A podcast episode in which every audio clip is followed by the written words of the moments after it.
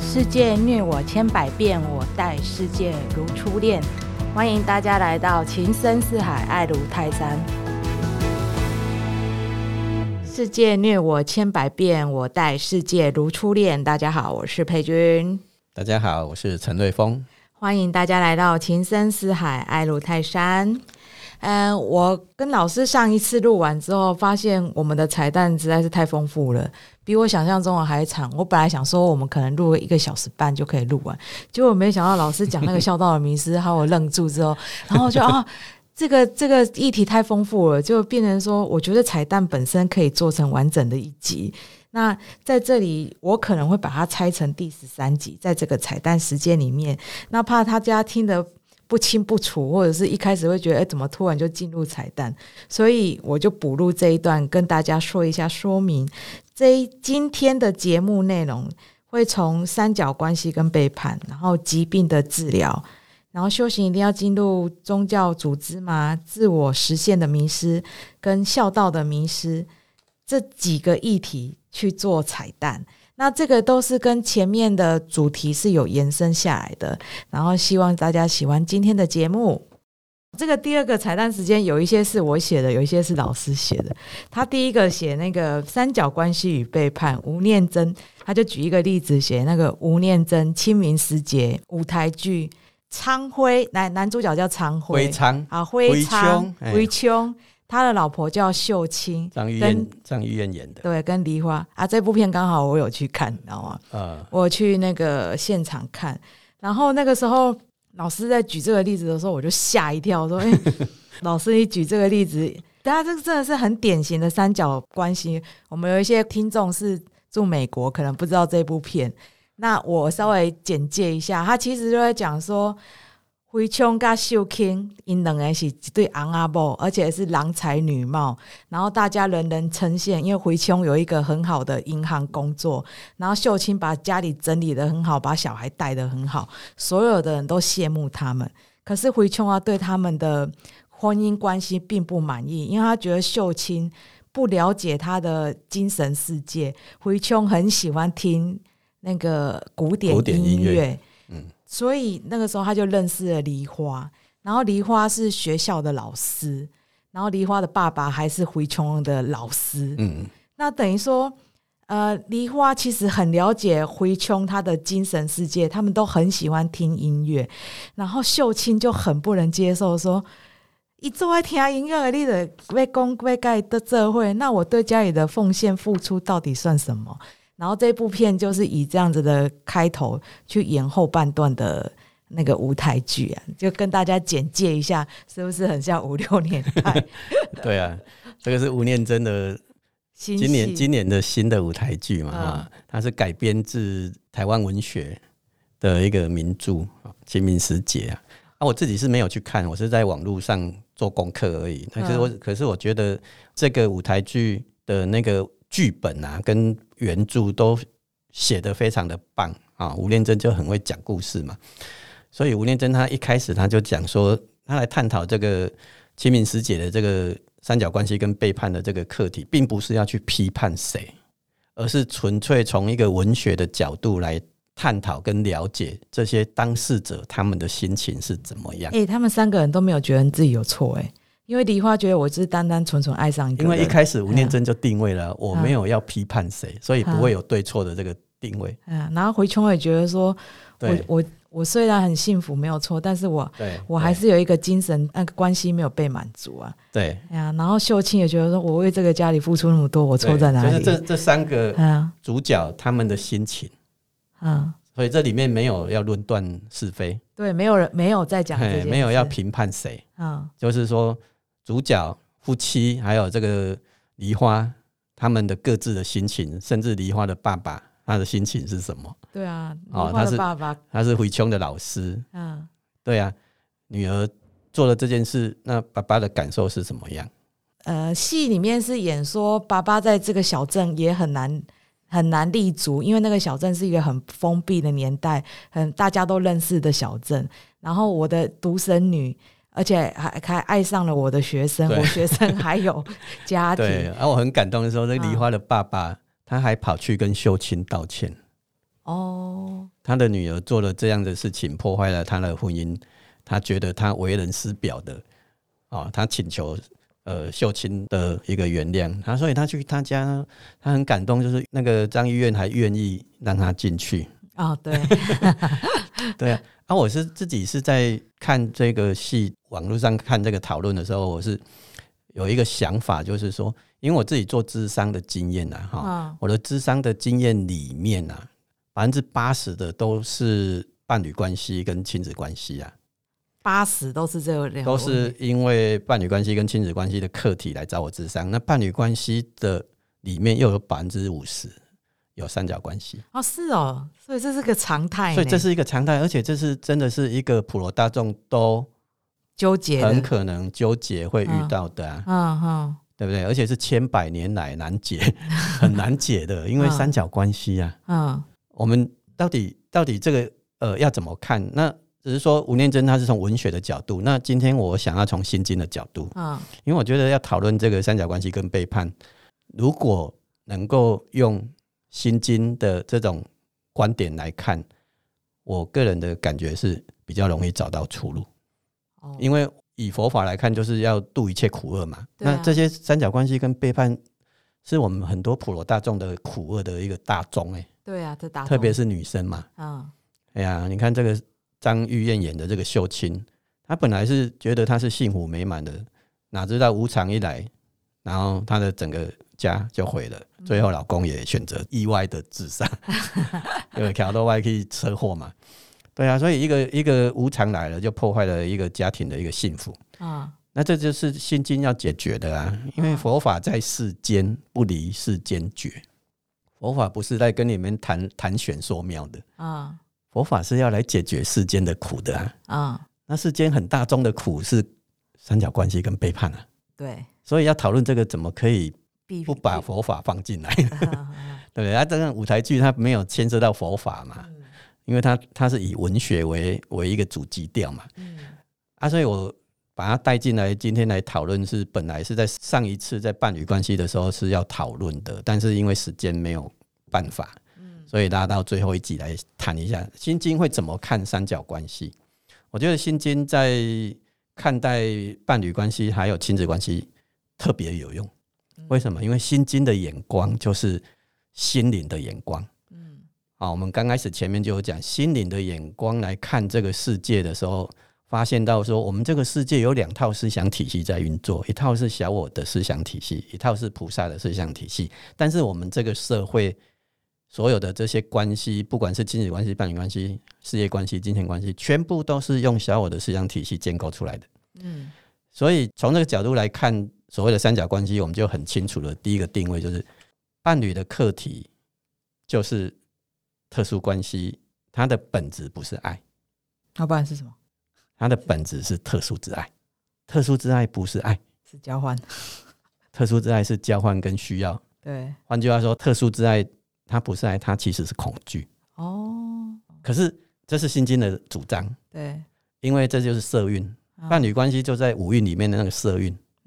嗯。但是色运推动色运，推动它的那个建构起来的那个是在受想形式。嗯。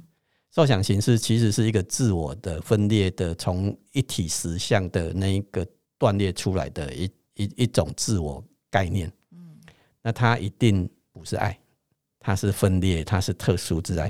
所谓特殊之爱，就是它是有条件的。嗯，所以我们的伴侣关系或亲子关系，其实我们夫妻之间的爱，或是亲子关系的爱，我们以为那个是爱，其实那个是有条件的爱。嗯，啊，就是我们爱孩子爱。爱伴侣，其实我们都是有条件的嘛。嗯，对。可是小我很厉害，小我很厉害，就是说他把他把这个有条件的爱，他一样把它诠释成是爱。哦。所以我自己的课题有很大的伴侣关系的课题，就是我花了好久的时间，我才理清楚这一个为什么我的伴侣关系会爱怨交织，我一直不清楚，而且我还以为是我很糟糕。嗯。我很糟糕，导致我的伴侣关系、婚姻关系变得爱怨交织，后来我修心经之后才弄清楚，原来伴侣关系的本质就是爱怨交织，不是我陈瑞峰的伴侣婚姻才是爱怨交织，是大家都是爱怨交织。哦，那个让我松了一口气。啊，就是伴侣关系的本质是特殊之爱。啊，特殊之爱不是爱，啊，是需要跟交换。我们每一个人在选伴侣的时候，其实我们真正的那个动力是需要跟交换。然后再稍微包装一下，说是爱。爱，对。啊，其实那个本质是特殊之爱。哦，这个整个架构就是属于小我的无印思想。那这个东西一直没有被我们看清楚。嗯。所以我们才会在我个人的智商里面，就是几乎大部分的伴侣关系都是爱怨交织的。嗯，好，那今天这个这个吴念真这个戏是，它它变成是一个在延伸出来讨论三角关系嘛？啊，可是三角关系本身它还是属于伴侣关系的一环嘛？嗯，所以我们必须还是得回来认清楚伴侣关系的课题。然后这个伴侣关系的课题先处理完、看清楚完，我们才有那个能力再去解决这个三角关系的挑战嘛。因为三角关系是更复杂了嘛。对，因为它牵涉到背叛。嗯。可是为什么那个秀清会觉得回琼背叛他？就是在伴侣关系的一个三角关系里面，如果有一方外遇，并不是另外。的伴侣都会觉得被背叛哦，并不是哦，在我的智商经验里面，有些会觉得他的伴侣背叛他，而有些并不会用背叛这个词，他不一定会感受到背叛。那我就觉得，哎，这很有趣啊。嗯，为什么有人同样先生外遇好了，有些老婆她会觉得被背叛，有些老婆她不会，他们的区别哈，我觉得是这样，就是像呃《清明时节》这个舞台剧里面那个秀清。她是家庭主妇，对，她完全经济能力没有独立，嗯，她靠回穷，所以当回穷她爱上了梨花之后，她那个整个就崩溃了，对啊，然后就觉得她被背叛的那个威胁，她的家庭面临的危机，嗯，因为她经济不独立，哦，所以在我。自己的经验里面，就是说，现在我们有很多都是彼此都是双薪呐啊，所以如果说老婆她本身是经济独立，然后精神上也独立，她会面临老公外遇的时候，三角关系出现的时候，她那个背叛情节会比较少。哦，对，没错，对，然后我觉得背叛情节又牵涉到牺牲情节。嗯，啊，如果你这个伴侣一直都很牺牲，哈，像秀清她一直很牺牲，啊，很付出，很牺牲。然后加上经济又不独立，那三角关系一出现的时候，他整个被背叛的感觉全部都会涌上来。所以，呃，从心经的观点，要怎么去看待这种伴侣关系里面的三角关系跟背叛？啊，我觉得第一个就是说，心经它告诉我们，呃，这个伴侣关系它依然是处在小我的思想体系的一个架构，所以伴侣关系的本质并不是爱。它是特殊之爱，特殊之爱就是爱怨交织的，就是特殊之爱就是恐惧，是基于需要跟交换的。所以本质上，你不要期待伴侣关系会带给你幸福，不要期待。为什么？因为小我很厉害的另外一招，就是他给我们植入了一个一个一个想法，就是你只要有特殊之爱，你就会幸福。哦，对，没错。我要找到真爱。对我们每个人都在都相信，只要有特殊的挚爱就会幸福，而且都在寻找特殊挚爱。嗯，以为只要找到白马王子、白雪公主，我就会幸福。这个是小我给我们指路的一个五蕴里面的虚妄跟虚幻。这个看见如果没有看见，那我们就真的很难跳出。伴侣关系、爱怨交织、三角关系，或甚至是背叛的那种打击。哦，哎，所以在讨论这个伴侣关系、三角关系或背叛，这个不能少掉心经的啦。哦哦，啊，就是说，心经它它是心灵的眼光嘛，他看待我们这些特殊关系里面，他一眼就看穿了我们的幸福不可能从这边得到的。佛法它的主张就是，这个世间一切皆苦。嗯。没有幸福可言，这样是不是很很不浪漫？所以没有人要没有人要拿新经济来讨论这个东西。对，可是我们得认认清一下事实嘛。啊，的确是这样。如果你真的走过了，你很认真的、很用心的在过你的生活，就过你的人生，你真的会有所体悟。你原来刚开始以为找到的那一段特殊关系、特殊自在会给你幸福的，后来你都失落了。哦，不管是钱还是爱情，还是亲子，还是事业，还是健康，所有你以为你只要拥有的这些特殊关系就会幸福的这些信念，最后通通都会背叛你。哦。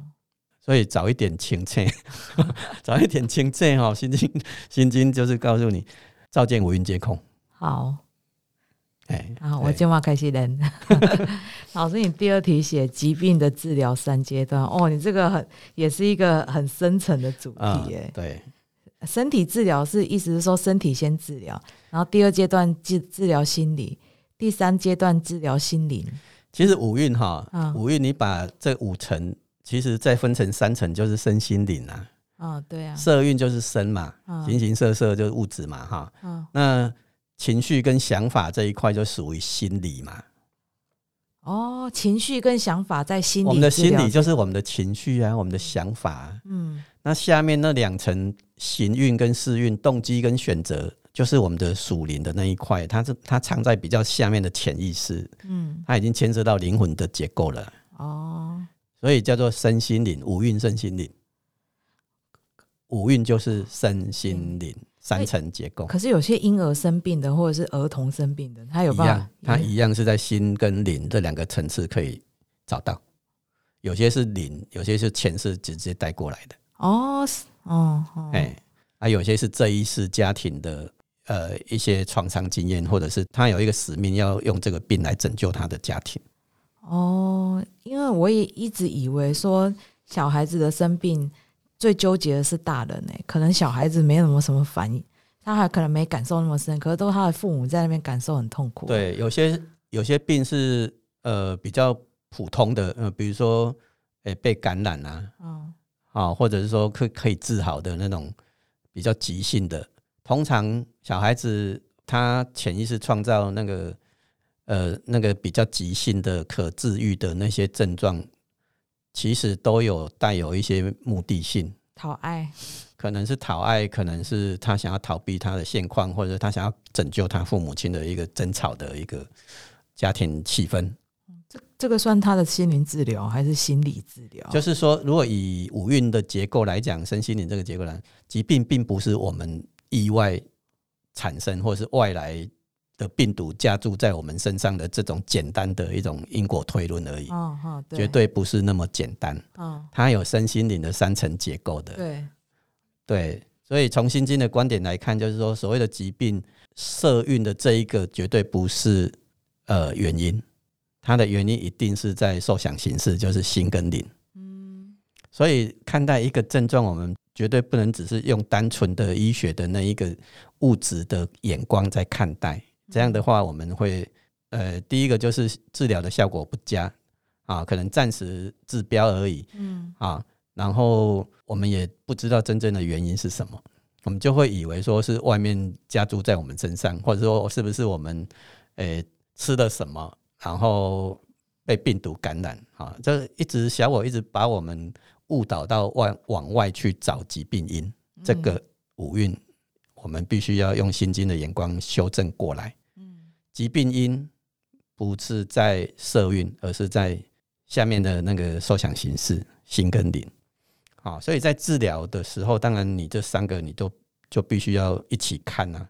啊，在在身体层次的这个治疗，当然看该看医生就看医生，嗯，该吃药就吃药，该打针就打针。心经没有反对，嗯。佛陀也没有反对说我们不要去看医生，嗯，啊，但是佛陀鼓励我们，观自在菩萨鼓励我们，这个症状下面有讯号要告要告诉我们，我们。要去把它跟他跟他对话，嗯，啊，那个对话的那个东西就是受想行识，嗯，所以受跟想就是心理治疗了嘛，嗯，你创造这个症状，你到底当时你这个症状出现的时候，你的感受情绪是什么？嗯。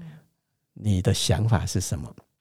你一定有一些冲突嘛，对不对？对，你认为，诶，父母不爱你，或者说，诶，你认为，呃，你现在压力很大，你想要逃避一下，啊，这些，呃，情绪跟想法，如果被被我们对话，然后被照见，那你这个症状就很快就好了。嗯，那有些你对话。心理情绪都对话了，哎，可是身体并没有好起来。对啊，那这个可能就是在心灵的那个层次了。哦，它就更深层了。嗯，它里面有牵涉到醒跟事的，你的潜意识动机是什么？嗯，啊，那通常这个症状可能是一个比较长久的一个慢性的累积，比如说癌症。对，啊，通常癌症的一个原因都已经是来到身心灵的灵的这一个五运里面的这个行运跟四运做了很久的一个呃一个累积了，嗯，那是一个长期的一个选择，就是我我我做我想要选择创造这个症状，我已经呃酝酿很久了，可能长达五年十年，嗯，比如说我又觉得你不爱我。然后我一直一直在情感上觉得很牺牲、很委屈啊，那可能我最后就会创造一个乳癌。哦，所以在呃心经在其实，在运用在疾病的治疗一样啊，一样是照见五蕴皆空。嗯，所以刚一开始我们就讲说，哎，心经只。只教一招，就是照见五蕴皆空，度一切苦厄。这一招从我们开始修行到我们断气的那一刻，一样都是这一招。那遇到的所有的困难，包括伴侣关系、亲子关系，还有疾病关系，一样用这一招，嗯，都有效。因为因为这个是观自在菩萨，呃，他的开悟经验。OK，嗯，好，下一题，老师你写，修行一定要进入宗教组织吗？不用啊。刚才讲完用听 podcast 也可以，对啊，啊，这个这个是呃我自己的一个历程啊，就是我早期也是先去寻道的时候，先去找一个寺院嘛，啊，我最早是去普里的灵岩山寺打佛七妙莲老和尚那边。然后后来就去佛光山，然后去紫竹林金色，然后又去妙天师傅那边打坐。哦，你去很多地方，我去很多地方，因为寻道就是要这样。子，就是要这样。所以我是从一直都是在佛教里面这样一个追寻。那那只是说我是比较确定，我比较喜欢的是禅。哦，啊是禅，比较呼应的，比较呼应，跟我比较相应的是禅宗，所以我比较喜欢打坐。嗯。那刚开始就是初学者，我是觉得尽量还是先从一个道场，就是你相应的你，因为你不知道你会跟哪一个佛佛法佛教有很多派嘛，对，净土啊、禅啊，啊，那那个密啊，还有呃天台啊、华严啊，很多啊，但是台湾主要还是禅，然后净土还有密密宗。那佛光山是什么？佛光山是禅净双修哦，是它有禅有净，就是有念佛净净土就是念佛嘛，念阿弥陀佛。那禅就是打禅期打坐嘛。那佛光山是禅跟净土双修嘛。那像北部的法鼓山，那就是禅禅宗嘛，哈，是那个圣严师傅。那灵岩山是它就是台湾最大的一个净土哦。啊，我自己是透过那个年轻的时候的这个历程，刚开始学习的时候，我是。诶，用这样的相应的方式，才确定说，诶，我比较喜欢禅宗的方式。嗯，所以修行是不是一定要进入宗教组织？我觉得刚开始是要的。嗯，初学的时候要，但是像我现在就没有去呃道场了。嗯，我就自己实修了。嗯，所以如果说以这个问题来回答，就是说初刚开始要去，最好是先去宗教组织。但是如果你已经不是初学者了，然后，而且你想要修的那个目的，像我自己想要修的目的，我其实是比较渴望开悟的。我比较渴望开悟，所以我这种需求就比较可能在组织上就找不到。哦，因为宗教组织它比较是呼应的是普罗大众的需要嘛。对啊。所以他可能还要做其他的事情。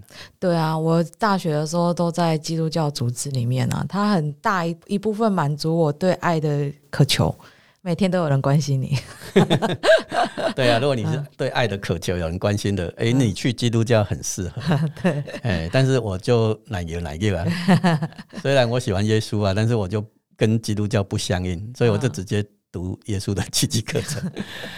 啊，啊，我喜欢心经也是这样，就是它没有宗教的衣服，对我就是直接修最核心的，因为心经就是核心，那就是开悟的观自在的开悟经验。嗯，所以如果要寻求开悟的，那就我觉得就是不一定要进入组织了。嗯，那可能也是先进入组织，可能五年、十年之后才觉得最好是先去你你相应的道场。好，老师，你下一段写。自我实现的迷失，马洛斯五大需求论。马斯洛，哎，马斯洛就是我觉得啊，哈，马斯洛是我个人很欣赏的一个心理学家，他很有名。就是在我年轻的时候，我第一次读到他的这个五大需求论的时候，我很相应，相应的就是这四个字叫自我实现。所以你刚开始说我跟你讲那人生上半场、下半场这个。价值实现、意义实现，其实也是来自于马斯洛的需求论的一个概念，叫做自我实现。啊，啊，所以在我二十几岁的时候，我第一次听到这样的一个需求论，我就很相应。那从此这人生上半场，我就很积极的在自我实现了。所以，所以那时候我把马斯洛的五大需求理论，哈，就是把它弄得很熟练，然后我觉得他对我的。上半场的那个帮助很大，那后来就是自己学佛法之后，才发现说，好像马斯洛讲的这个五大需求的这个论哈有所不足。那也也因为这样，后来我也才发现说，哎，后来马斯洛他在人生的他的晚期的时候，他其实做了修正，嗯，他把他自己年轻的时候提出的这个。五大需求论再修正为八大需求论啊，加了三个什么？他加了三个啊，他加了三哪三个？呃，就是他的本来五大需求论是生理需求、安全感、嗯、爱与归属、尊重，然后最后自我实现。那后来他加了三个，他在生理需求、安全感的需求、爱与归属的需求、尊重的需求，这底下这四层没有动，但是他第五层他。跟第六层，它放进去的一个叫认知的需求，一个叫审美的需求。审美哦，它加了认知跟审美，嗯，变成第五大跟第六大，然后把那个自我实现放到第七个，然后在自我实现上面再多一个叫超自我实现，超自我实现，超越自我的实现啊，超越自我的超越自我的实现变成第八层啊，那这个超越自我的实现。也就是我自己在修行、修佛法、在修心经、在打坐的时候的在做的事情，就是最后我们是要来超越小我的哦，因为它是属于菩萨的范畴，嗯，它是一个菩萨的思想体系。因为马斯洛早期提出了这个自我实现的这五大需求，它都还是落在小我哦，对对。那你在小我里面，你你其实坦白讲，不管你最后是成为一个社会上多么成功的人，最后你还是失落了，嗯。所以还是不够，就是这个理论的那个圆满性还是不够。然后他后来提出这个八大需求的修正，是在是在他的生命的晚期。所以我觉得好像，诶，马斯洛在生命的晚期有一些开悟经验的，嗯，所以他提出这样的一个修正。那我在跟我老大，我大女儿在在讲这件事的时候，我说：“哎，你不知你知不知道？哎，马斯洛五大需求论。”现在已经改成八大需求论了。他说啊，有吗？因为他们他修心理学的那个都有讲到马斯洛的五大需求，可是心理学的五大需求都哎都还是讲五大需求啊，好像没有去讲到讲到后面被修正过后的那个八大需求。哎，对，所以我觉得这也很正常，因为小我就是不想要让你知道这么多。哦，小我就可能认为说，哎，你知道五大需求就就好了。对，然后我要讲这个是说。哎，自我实现在上半场很重要，对。可是来到下半场就不再是自我实现了，是超越自我的实现，就是化解小我的实现，就是心经讲的照见五蕴皆空。OK，那对，哦哦，好。那马斯洛啊，马斯洛也是到了老老年，对啊，他也是到了老的时候，他才才有这些一一一些所谓的开悟经验呢。对啊，对。那你跟你女儿讲这个后面的，她可能现在还是没有办法。对，她现在还在自我实现的这个范围嘛。但是我刚讲说，如果说我们在人生上上半场在年轻的时候，我们就有这样的一个呃超越自我实现的这样的一个观念放进来，这样的一个人生发展上比较不会偏颇。嗯，老师下一个。下一个议题写孝道的名师，你你写这五个字，我想了很久哎啊，因为我们中国人就是百善孝为先，对，没错，就被先幼稚园就会被先植入这个《弟子规》先给来背背，然后百善孝为先，对啊，我们儒家文化很强调这个孝道嘛，哎呀，所以孝道的迷失是什么意思啊？孝道的迷失就是我觉得，像我刚刚有讲说，在我的智商经验里面。百分之七八十都跟伴侣关系还有亲子关系有关啊。那亲子关系里面，其实孝道这样的一个是一个很重要的隐藏的课题，就是来找我咨商的这些爸爸妈妈啊，他有时候会抱怨他的孩子，那个抱怨里面有牵涉到孝道，他觉得他儿子不够孝顺，他觉得他儿子不够孝顺。哦，好，他觉得他。呃，父母亲两个人当初年轻的时候为孩子付出栽培牺牲这么多。啊，现在呢，你全部都被抹黑啊，然后很多很多的期待都都都落空，嗯，然后他会做比较，哦，别人的儿子，别人的儿子怎样怎样怎样，啊，我们家的怎样怎样，我我觉得那里面有一个没有说出口的孝道情节，他并没有说他的孩子不孝。啊。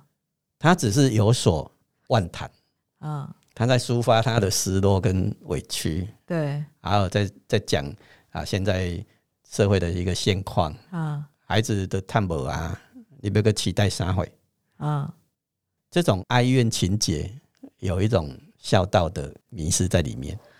哦，你说的孝道的迷失是这个？我说的孝道迷失是这个，对。那我觉得这个很重要，是因为这个会。如果我们对孝道没有一个正确的知见，嗯，我们真的会掉入那个爱怨交织的亲子关系啊。所以，既然既然心经是要来解决一切苦厄的，而我们最大众的苦厄是家家有本难念的经的那两本，对，亲子关系、亲子还有伴侣关系，对不对啊？伴侣关系刚讲了，牵涉到三角跟背叛，对，这个比较 OK，这个没有太多争议，因为这是很明显就小我。啊，对，对不对？你对不起我嘛？你背叛我，这很明显就小我，这没什么好说的。可是孝道就没那么容易喽。嗯，你你觉得孝道是菩萨的还是小我的？哎，菩萨会不会跟你说，倪佩君，你应该要孝顺？菩萨不会这样跟我说，可是我都会觉得我应该要孝顺。对，嗯，有有些有些观念哈，我们会很容易就知道他是小我的，就像刚刚讲的背叛啊、外遇啊，啊，有些观念哈，它是。神圣的小我，但是我们认不出来。哎，有一点，比如说牺牲跟孝道，我觉得这两个就是神圣的小我。神圣的小我，他还是小我，嗯，可是他被包装成道德、道德美德，整个社会是鼓励的哦。对啊，我以前背过《孝经》呢，《孝经》第一句就是“身体发肤受之父母，不得毁伤”。哎，我们没有否定孝顺这件事啊，但是。我觉得孝顺或孝道这样的观念已经被整个社会扭曲了，是被小我扭曲，被小我扭曲了。啊，然后我们这些呃社会或者是宗教组织，并没有正视这件事情，哦，没有来讨论，呃，要怎么样的政治见来看待所谓的孝道。那我个人很欣赏的李安，我在他一次得奖的一个。专访里面，我就听到他讲，他对孩子的那个所谓的孝道，他不觉得孝道，他不会用孝道来看待他的孩子，嗯，他也不会用孝道来看待他跟他的父母，他是用爱来看来取代这个孝道的这个概念啊。我觉得他他谈的就是心经要表达的，嗯，佛法要表达的。你有没有发现佛法没有讲爱这个字？很简单，佛法讲到爱，都是人间的所谓的爱，在佛法里面都是讲情情子啊，啊，情欲或情子啊，就是我们情执很重啊，哈，然后情欲很重啊。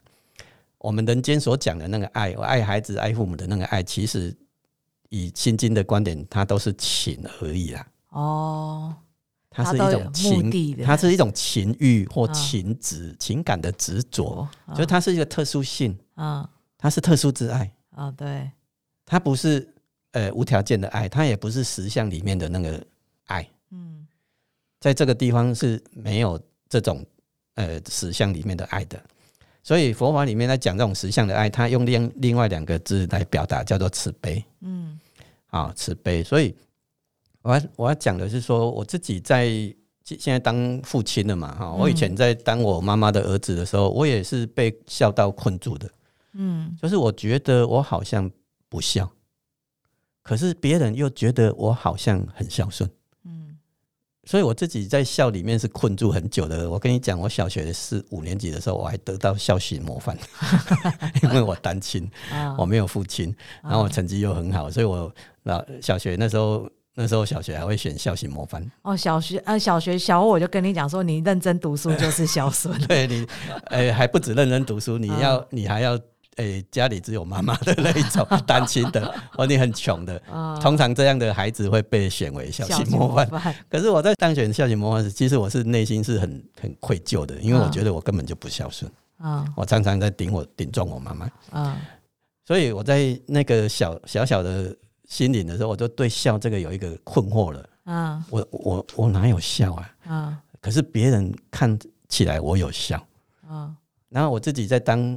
父亲的时候，有一次我小我老二他在国一嘛，啊那一天我们在聊天嘛，就说就说，他就觉得说他很凶，他一定没有人敢娶他。我说 哦，你不会啊，你其实你你有你很温柔的一面啊。如果如果你以后有那个交男朋友，他一定是个暖男啊。你老公一定是像爸爸这样，一定是一个暖男。这样哦，嗯，那我女儿就说，那以后我的钱一定要给我老公花。然后我听了当下，在等他有没有下一句，有没有说诶要给爸爸花？哎，没有，他没有下一句。然后这时候妈妈就忍不住了，哎，你今晚拢开箱的呀？开箱，妈妈就直接呛瞎了。你今晚开箱的钱啊？我女儿才加了一句啊，会啦，会啦，会啦，以后我有钱也会给你们花了。就是那个当下，你知道，像我就有一种。感受了啊，孝道跑出来了哦，你也期待他孝顺这样。虽然我们不会讲，对不对？你说啊，不要紧啊，今晚紧啊，安装安装，要探不盖这些，那那卖养儿防老哈，没有这概念的啦。好，只要他不回来吃我们老本就好了。嗯，虽然我们嘴巴讲的已经很很无所谓了，其实我们还是会期待嘛。对，所以那个孝道的概念，我们现在当父母亲的，一样有这个东西。我现在是父母亲都不在了，所以我对上面的那个孝道我自己已经没有了。但是我对我的孩子未来有没有 孝，我我觉得还是有一点点这个东西会卡卡的。所以我想要探讨孝道这样的概念，就是《心经》怎么看孝道？怎么看？第一个孝道的这这个观念，它一定对照牵扯到权威跟牺牲。哦，对。谁会来说孝道？一定是权威的那一方。对，你要孝顺我，你要孝顺我 啊啊！为什么？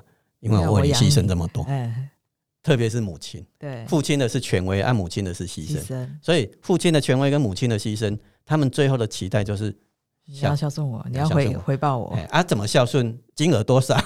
什么什么？哎，那个另外再说。嗯。可是孝孝顺是一个不可挑战的神主牌。啊，神圣的小我，神圣的小我。啊，所以孝道是一个神圣的小我，这个观念很重要，因为这个才能够在孝道里面找到出路。哦，就是我没有说，哎，《心经》并没有说，佛法并没有说你不要孝顺。啊，不是哦，就是现在这个孝顺的这个隐藏，因为讲到孝顺就有权威跟牺牲，然后底下就有定罪了。显然，它里面有一个脉络，下面的那个脉络是小我的追究、恐惧。所以讲到孝，他下面就准备定罪了。阿弟不好，阿弟不想上面两下又好。所以孝这个呃孝道这样的观念，特别对我们华人的父母特别纠结，因为我们的华人父母比西方的父母哈牺牲的更普遍。哦，对，没错，对，西方人、外国人，他们在孩子十八岁的时候都马呱呱处理啊，嗯，所以他们也不会期待孩子有什么孝顺不孝顺。但是我们没有，我们是包山包海哎，哎呀，我们的孩子在 以后结婚，他要他的老婆怎么要多少彩礼呀？我们都还在帮他带孩子哎，啊，对，那你怎么可能不期待？嗯，所以这个孝道情节，我觉得缺少整个社会缺少一个讨论。那缺少讨论的结果，就是大家都掉入了一个亲子关系的爱怨交织，因为你说不出来，你你不能在你的孩子面前说他不孝，可是你心里面就是有怨，有怨有，所以怎么正确的看待孝道，我觉得这个是非常重要的。好，就是说。呃，心经会怎么正确的看待孝道？它是呃特殊关系里面小我所建构出来的一个神圣的一个小我的概念。对，啊，孝道里面它下面有一个潜藏的准备要定罪的一个动机在里面，所以它并不是爱。嗯，那就像刚刚我讲李安里的例子，我们要怎么在孝道的这个框架里面找到出路？就是用爱来取代孝道。那当然，我们在信经的这个所谓的爱，就是讲的是慈悲啦。嗯，就是我今天愿意对我的父母亲好，是因为我不忍心父母亲受苦，而不是我觉得我应该要孝顺。这个心里面的动机有所区别。嗯，啊，就是我我愿意对我父母亲好，然后我也愿意我我的孩子，我也愿意我的孩子过得好，所以我不会用孝道来。衡量他有没有 孝顺我啊？所以一开始的时候，我我如果有把呃权威情节放掉，牺牲情节放掉，自然而然我就不会用孝道情节来勒索他。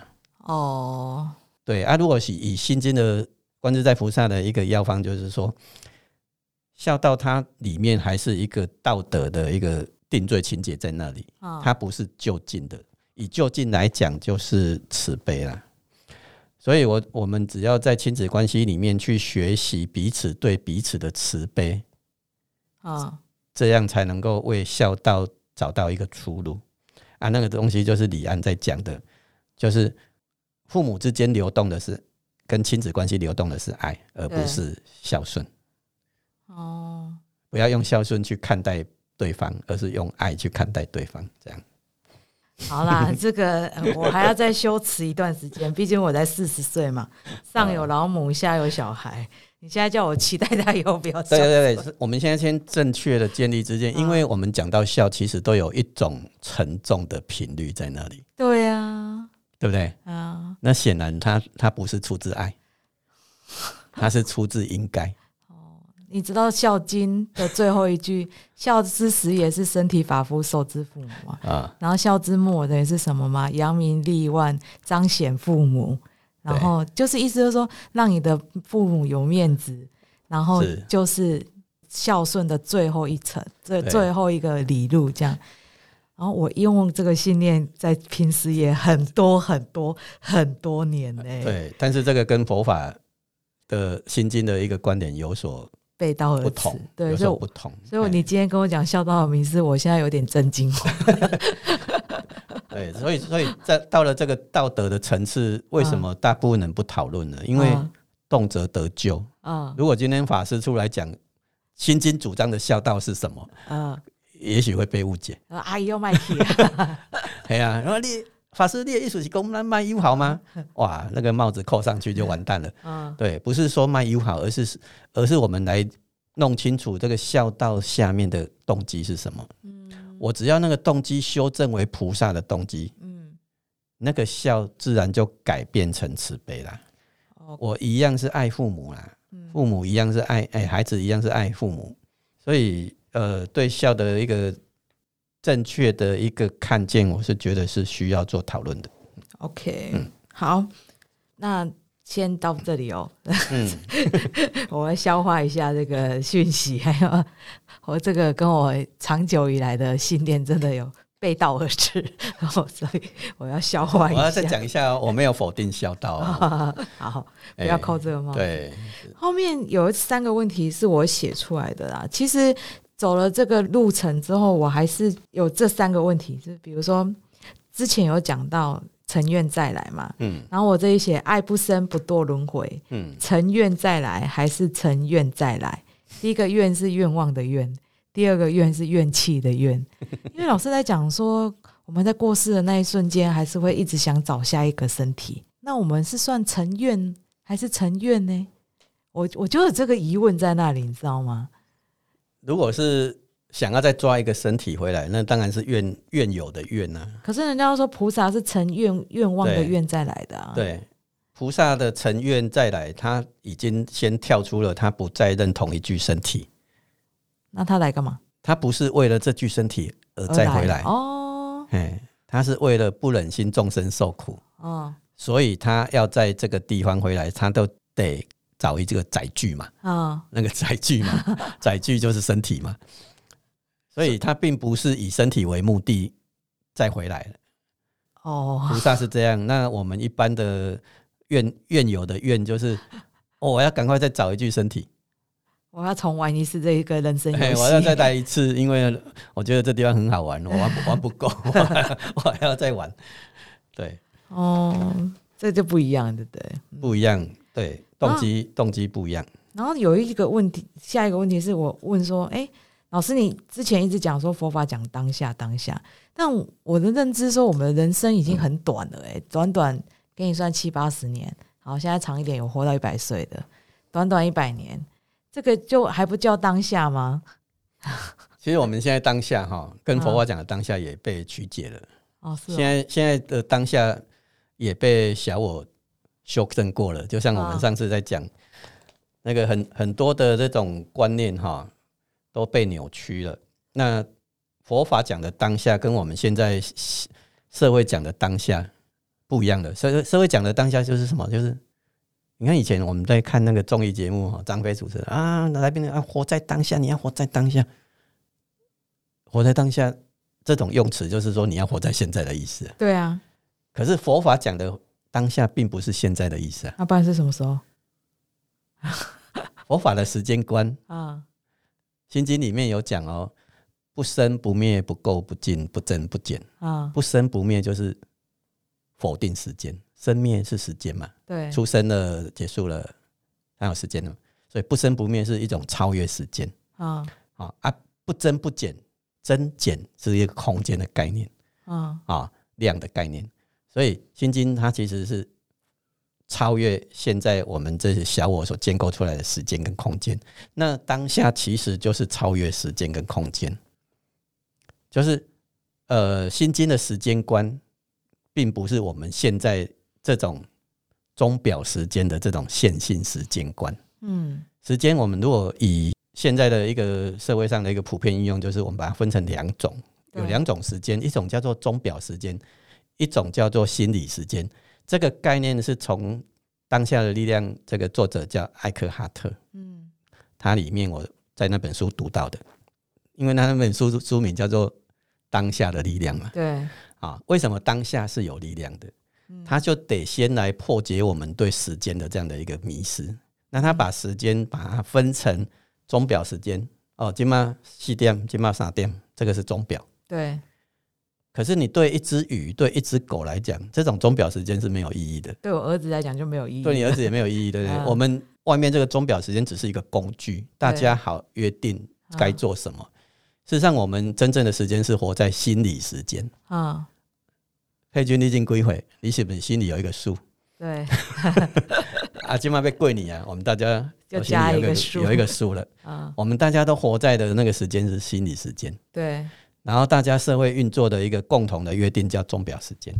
钟表时间那个只是一个工具而已，真正影响我们的是心理时间。哦，对，没错，我老公现在还是很有很有冲劲，他还是有高中生的感觉。对，所以诶，时间我们从钟表时间的这个工具是中性的，但是我们被制约的是心理时间。啊，我进归回啊，啊，我可能。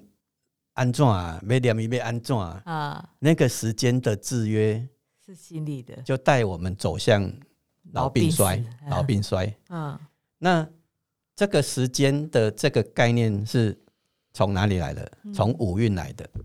从色受想行识来的，就是你相信你是一具身体，你活在一个时空世界。嗯，你你现在几岁？你大概平均年龄活到几岁？所以你往后余生还有几年？那你接下来会老会怎样？怎样？是一个一个走向呃生老病衰的一个过程。对。那这样你怎我们怎么超越超越这个小我？我们怎么化解小我？我们怎么超越轮回？嗯，我们怎么超越生死？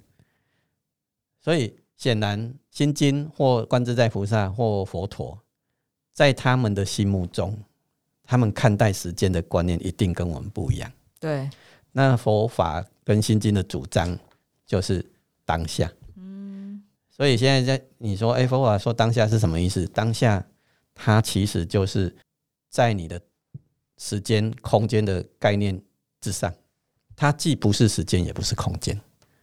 因为时间跟空间是我们的头脑创造出来的，嗯，好，那当下就是我们化解了五蕴、照见了五蕴皆空之后的那个状态了，嗯，啊，就是上次我在我们在第十一集的时候，我在分享我在陪我妈妈走临终历程的的那个时候，我有感受到那个当下的的那个那个经验，就是我跟我妈妈当下我经验到了那种爱跟爱的交流。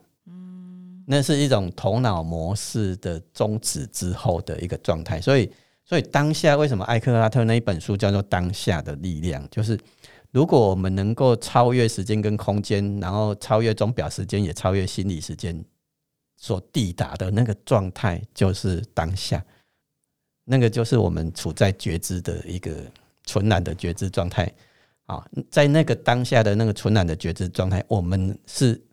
呃，会惊艳到的是永恒的平安，嗯，永恒的幸福。那菩萨的状态或佛的状态，就是都活在当下的。但是活在当下，并不表示他不使就不要使用钟表时间哦。嗯，他一样使用钟表时间，但是他已经没有心理时间了。哦，哎，他的心理时间已经撤换，然后超越，变成当下了。好。大概了解，修行还要一段时间 才看可不可以超越。对啊，因为这些都是一个正知见的建立啦。就是我们在修行的时候，首先要先建立正知见，不然我们会走偏的。我们修会修偏的，会变成本来要修佛，变成修成魔了。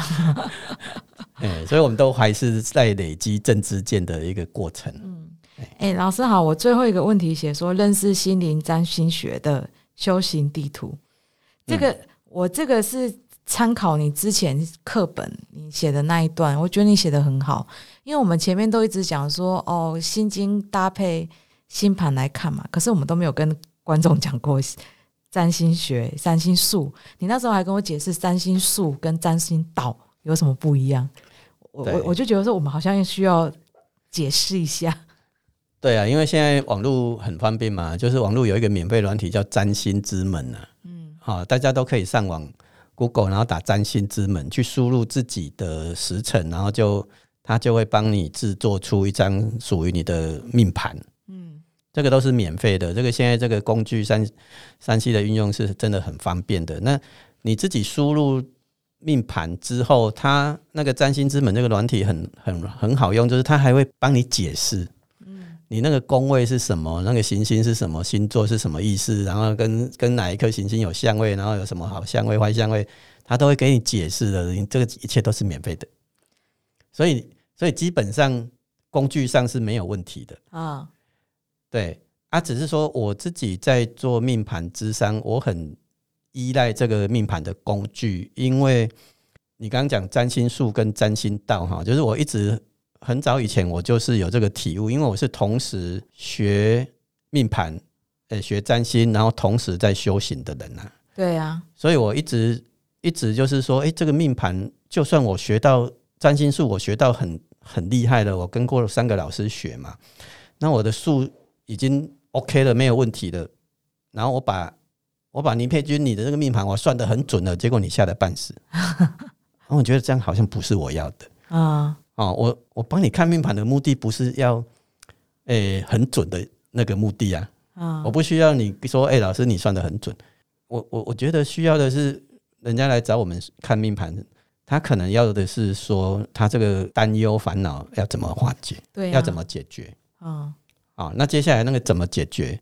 当然就牵涉到法门的不同，有些是诶往外的法门，就是说啊啊，无你去诶做什么，买什么诶水晶洞啊，对，啊你去底领导呀方位调一下 啊，那就很多种方法去避开啊啊，但是我比较嗯不是往外走的，所以我我是用心经的概念在在辅佐我的修行的，所以。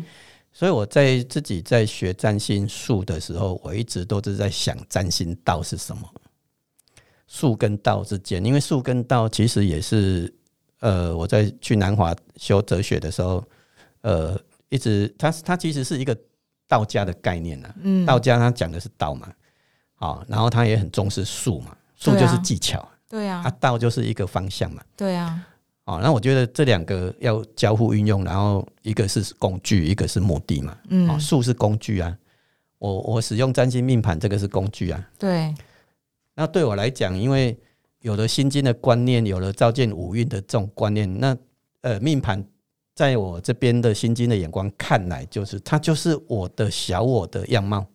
哦。五运的样貌。嗯。啊，比如说我的太阳在十二宫天秤座，然后有对面六宫的土星一百八，嗯，那配君你的土星在六宫旁边有冥王，然后冲三宫的金星，所以这这整个命盘所呈现出来的行星宫位相位，然后你可我就可以预测说你可能会在哪里惊艳到呃特殊之爱的成功，嗯。然后也可能会在那里惊艳到特殊之恨的那种失落、失落、怨尤。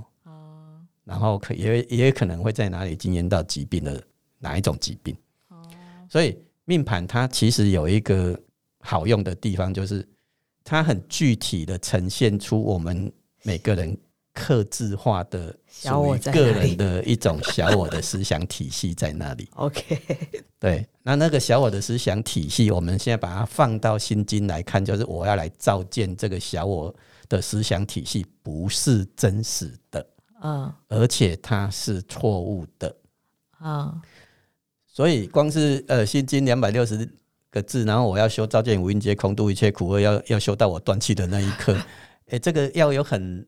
很 就是要有很厉害的悟性跟想象力嘛。对啊。但是命盘对我来讲就是很诶接地气了。嗯。就是我自己学命盘学了三十年了，所以我在身边重要的，比如说我的家人，还有我重要的这些关系人，其实他们的命盘，我如果常常看，像我的家人，我的命，他们的命盘都是已经直接植入到我的脑海里了，我都我都背得滚瓜烂熟了，而我自己的当然更熟了，所以我只要再把。记忆调出来哈，画面再调出来，我就我就知道我要怎么照见无运了。哦哦，那我现在看看佩君你的命盘，然后我看志良的命盘，然后我再看谁的命盘，我就知道你你的你的五运大概长得怎样。然后你你如果会跌倒是在哪边跌倒，啊，你会成功是在哪边成功？哦，你的特殊之爱在哪里？特殊症在哪里？那这样的话是不是方便我们去修？心经的照见五蕴皆空哦，所以在我个人的实修经验里面，诶，占星命盘帮助我很大。那帮助很大的地方，是因为术跟道我都一起用用上来了。嗯，所以心经的总总结就是叫我们化解小我，转成菩萨的思想嘛。对，那化解小我，这才是功夫嘛。那化解小我，对我来讲，我以前也学过，呃。塔罗牌也学过，什么生命灵数也学过，姓名学也学过很多。但是就我来讲，实用比较高的、大的、比较高的、比较完整的，还是占星命盘。哎，所以对我来讲，它是一个地图的概念，它是一个我来照见小我的地图的一种概念啊。那这样的概念，所以我才把它叫做修行的地图。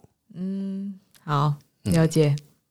对，好，我们今天的节目时间差不多了，心经到这里已经做一个结束了。那呃，很高兴有一个时间是可以全然的沉浸在这个心经里面，而且它虽然它两百多个字而已，可是我们却花了十几个钟头，嗯，慢慢的讨论。其实越往深层讨论，我觉得还是有很多大智慧在里面。然后对我来讲是一个人生的礼物。这一段路途来，很感谢大家陪我同行啊。也很感谢大家呃对我们的支持。之后我先休一下产假，先跟观音菩萨 修禅。呵呵，去生假。对啊，然后之后我们再有其他的召唤的时候，我再跟大家报告。哈，谢谢大家，谢谢，拜拜。